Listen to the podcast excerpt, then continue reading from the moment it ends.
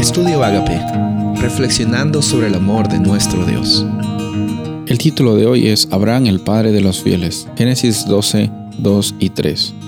Haré de ti una nación grande y te bendeciré y engrandeceré tu nombre y serás de bendición.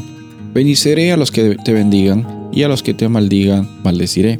En ti serán benditas todas las familias de la tierra. Este fue el primer llamado que Dios eh, entregó a Abraham el llamado y también la iniciativa del pacto, en el cual Dios prometía ser fiel a su parte y Dios prometía que por medio de Abraham él iba a recibir bendición, pero también las bendiciones que recibía eran para ser compartidas. El pacto siempre tuvo el propósito de ser inclusivo. Aquí vemos que en el versículo 3, en la conclusión es que por medio de Abraham y su familia, todas las familias de la tierra serán bendecidas. De la misma forma que el plan de salvación es inclusivo, incluye a todo aquel que en él cree, a que cree en Jesús, no perezca, sino tenga vida eterna. Abraham nos da el ejemplo de qué consiste vivir por la fe.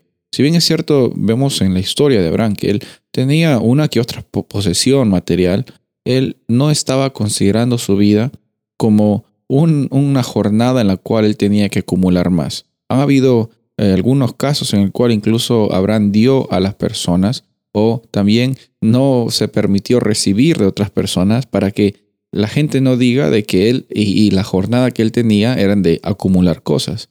Nuestra vida no está en acumular cosas, no está en mejorar las cosas que tenemos, no está en obtener eh, logros materiales. Si bien es cierto, eso es parte de nuestros componentes, de nuestra existencia en el día a día, eso no define nuestra realidad tener más o menos materialmente que la persona que está al costado mío o mi familiar, no me hace más o menos persona.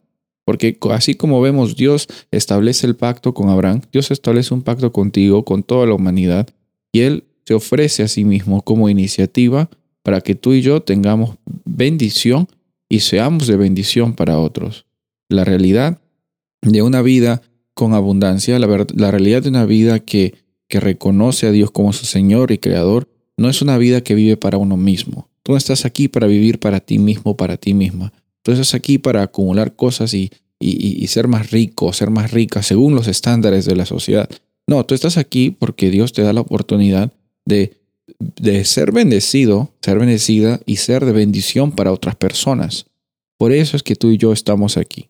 Por eso es que en el ejemplo de Abraham encontramos que las partes del pacto consisten en Dios dando la iniciativa Dios esparciendo bendición por medio de ese pacto y ese pacto también llega a ser un agente de transformación multiplicador para las personas alrededor de Abraham en este caso y las familias de Abraham. Dios es un Dios de amor y en su gracia y misericordia provee para nuestras necesidades y ha provisto la realidad más grande que es la realidad de la salvación. Por medio de Cristo Jesús tú y yo podemos acceder al trono de gracia. Soy el pastor Rubén Casabona y deseo que tengas un día bendecido.